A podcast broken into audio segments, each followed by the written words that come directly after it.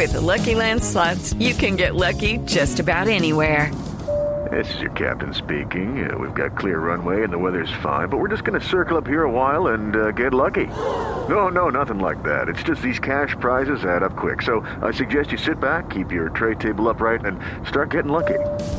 Play for free at LuckyLandSlots.com. Are you feeling lucky? No purchase necessary. Void where prohibited by law. 18 plus terms and conditions apply. See website for details.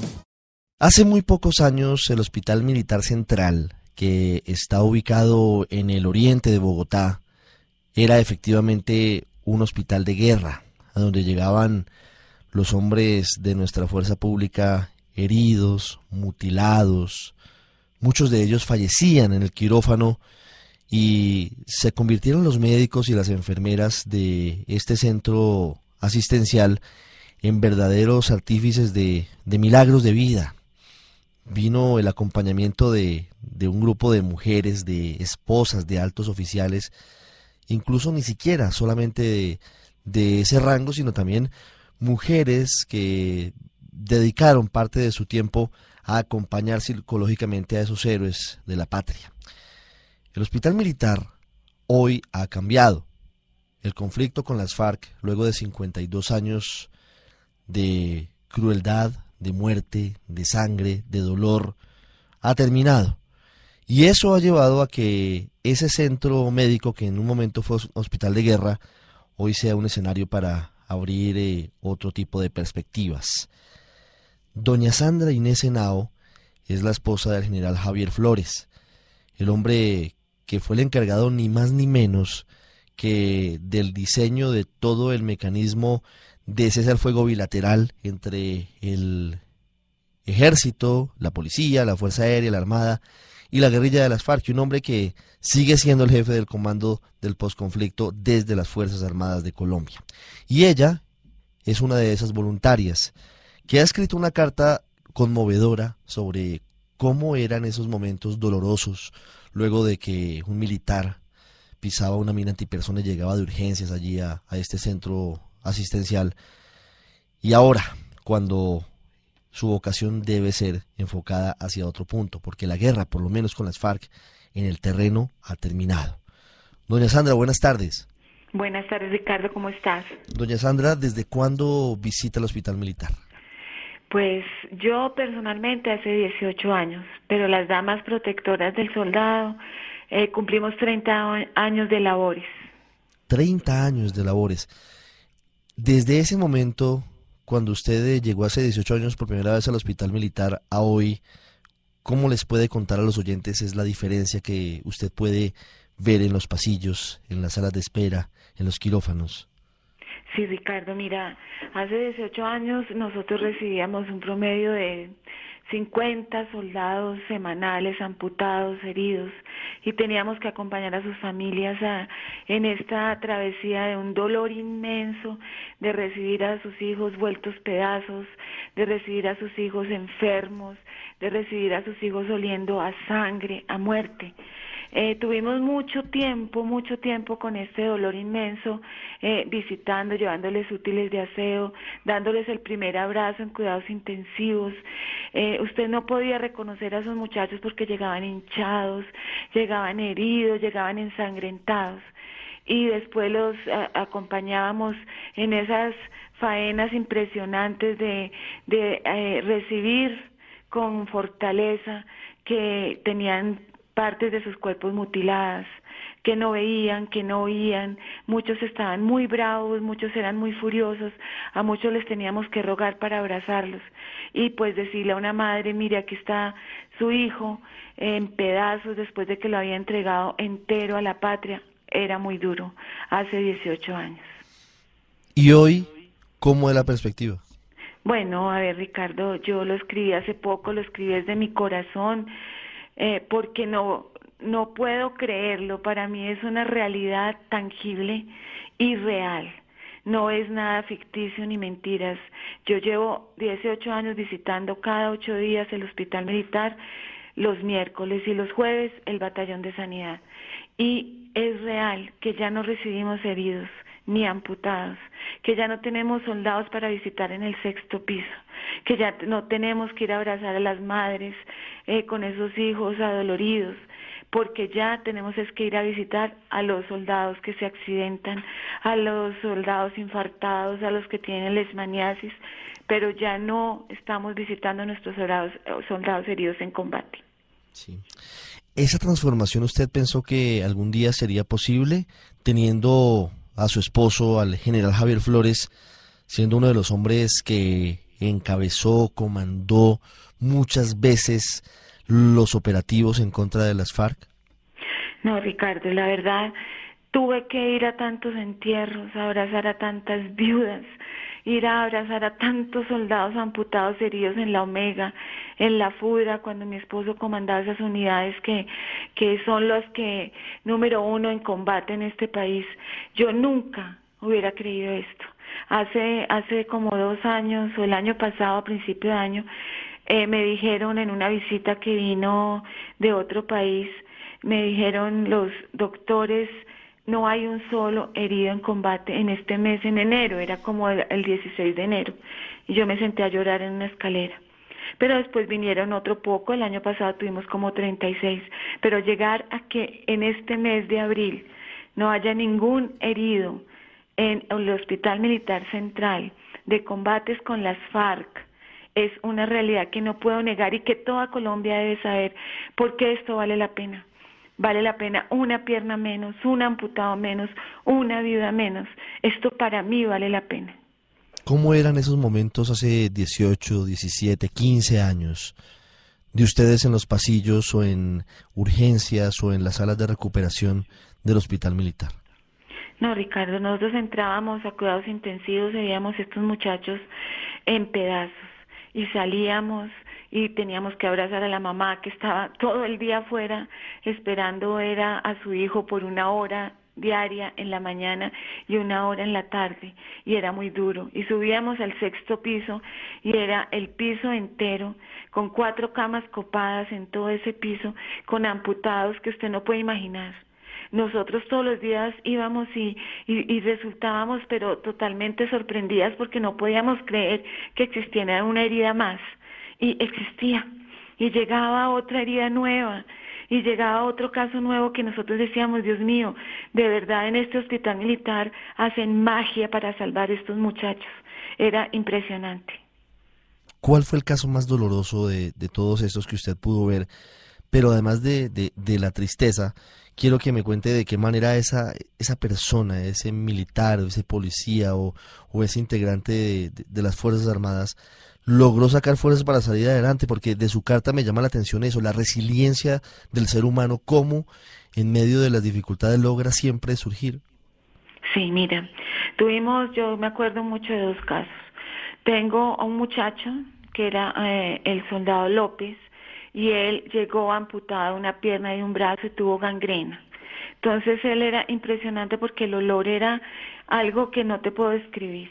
Y nosotros íbamos las damas protectoras del soldado y lo abrazábamos y le poníamos música y le dejábamos siempre, en ese momento era un cassette, ¿no? un cassette, eh, y, y él se lo poníamos y la enfermera se lo volteaba y le poníamos música para que Dios lo fortaleciera.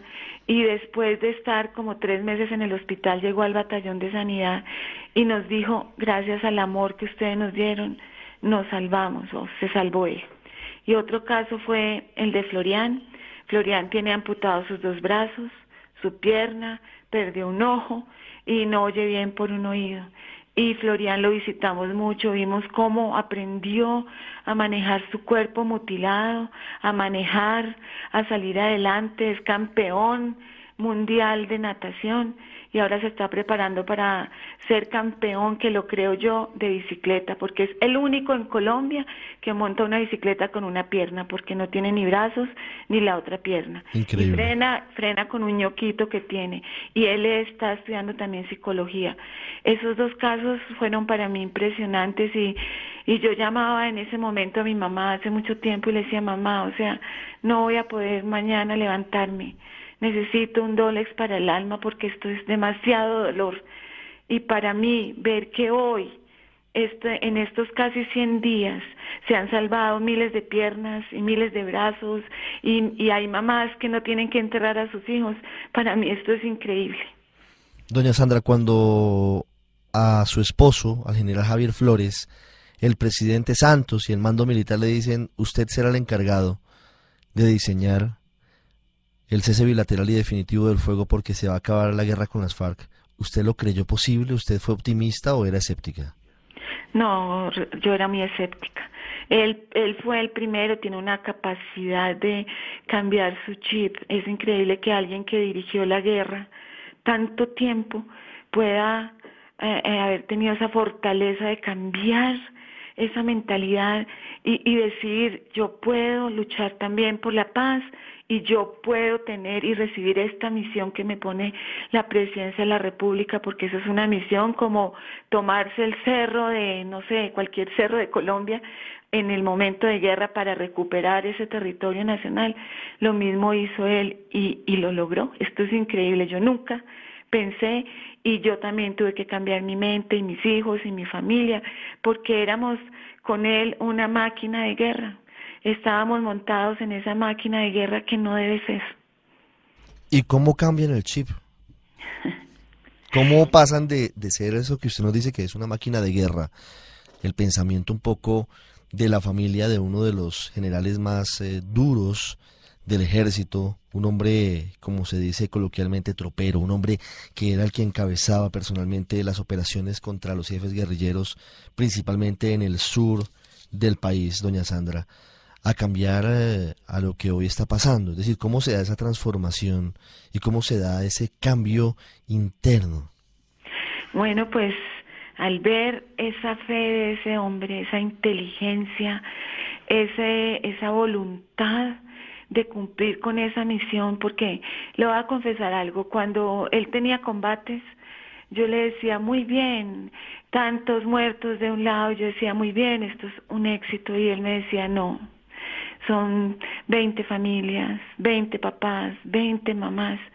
Y, y, y, yo tuve que dar una orden de ir a ese combate y fuera de eso los muertos de, del lado de mi tropa y de mi gente. Entonces él sabía muy bien que, que eso no debería ser así. Entonces ver esa voluntad de ese hombre, ver esa inteligencia con que lo hizo, esa fortaleza, esa perseverancia nos fue llenando de motivos.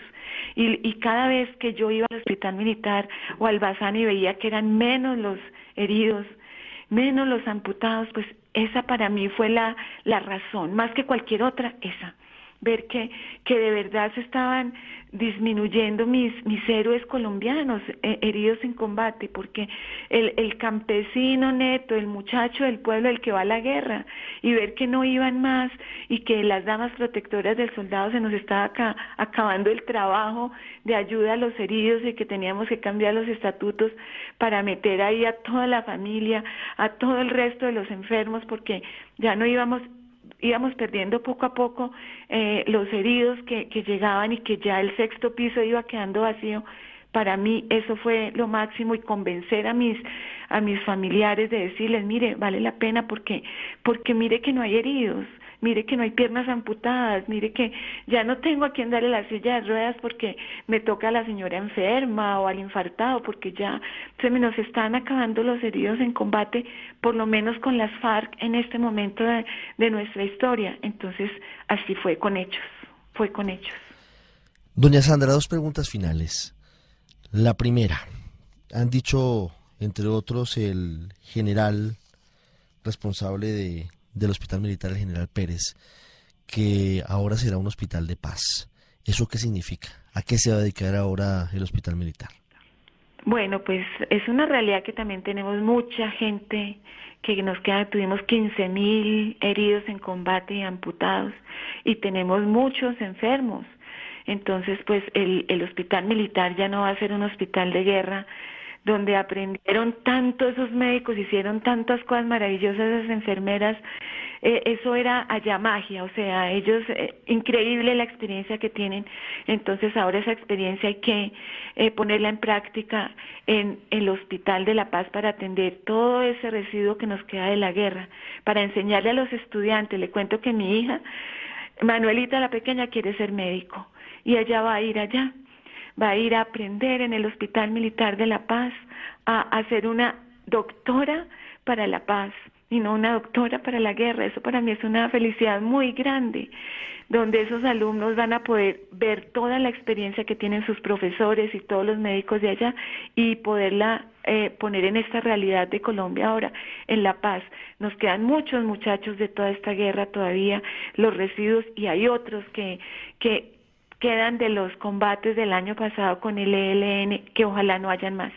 Ojalá no nos lleguen más muchachos tampoco de, de ese lado de la guerra. Doña Sandra, una pregunta final. Hoy, ¿cómo es la vida de ustedes, del general Flores y de su familia?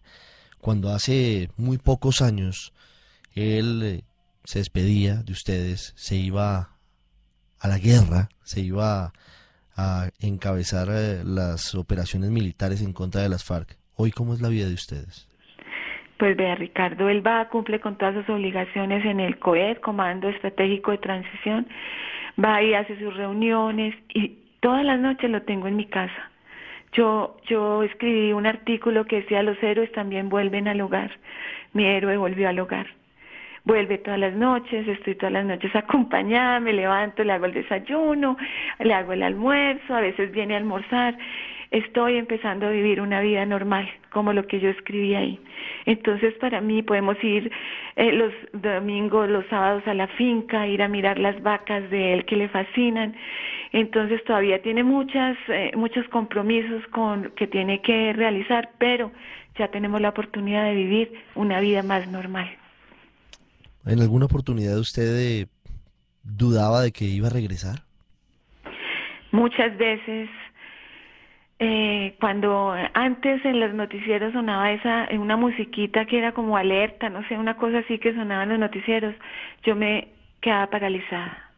Cuando sonaba el teléfono, yo me quedaba paralizada. Yo decía, Dios mío, ya me van a decir que mi esposo no va a volver a casa y que va a estar muerto. Se cayó un helicóptero una vez y, y él iba montado ahí y lo bajaron no sé por qué y yo dije, ahora sí fue, me quedé viuda. Mis hijos muchas veces tuvieron miedo de que yo recibiera esa noticia porque vivíamos en casas fiscales y nos tocó cuando llegara, llegaron los padres, los coroneles, los generales y a tocar una puerta y decirle, señora, su esposo está muerto. Entonces, tengo el privilegio de ser una de las mujeres esposas de militares que no es viuda, pero miles de veces tuve pavor absoluto de ser una vida más. Su héroe está en casa, doña Sandra Inés Senao, y por fortuna, por lo menos por cuenta de el conflicto con las FARC, ya no va a necesitar un Dolex para el alma. Gracias por abrir su corazón y contarnos esa historia tan bonita aquí en Blue Radio. Gracias, Ricardo. Un abrazo para todo Colombia y por favor, crean, crean que eh, hay un un espacio en este momento de la historia en que podemos decir la paz está llegando. Por lo menos regocijémonos porque no hay en estos 100 días piernas mutiladas.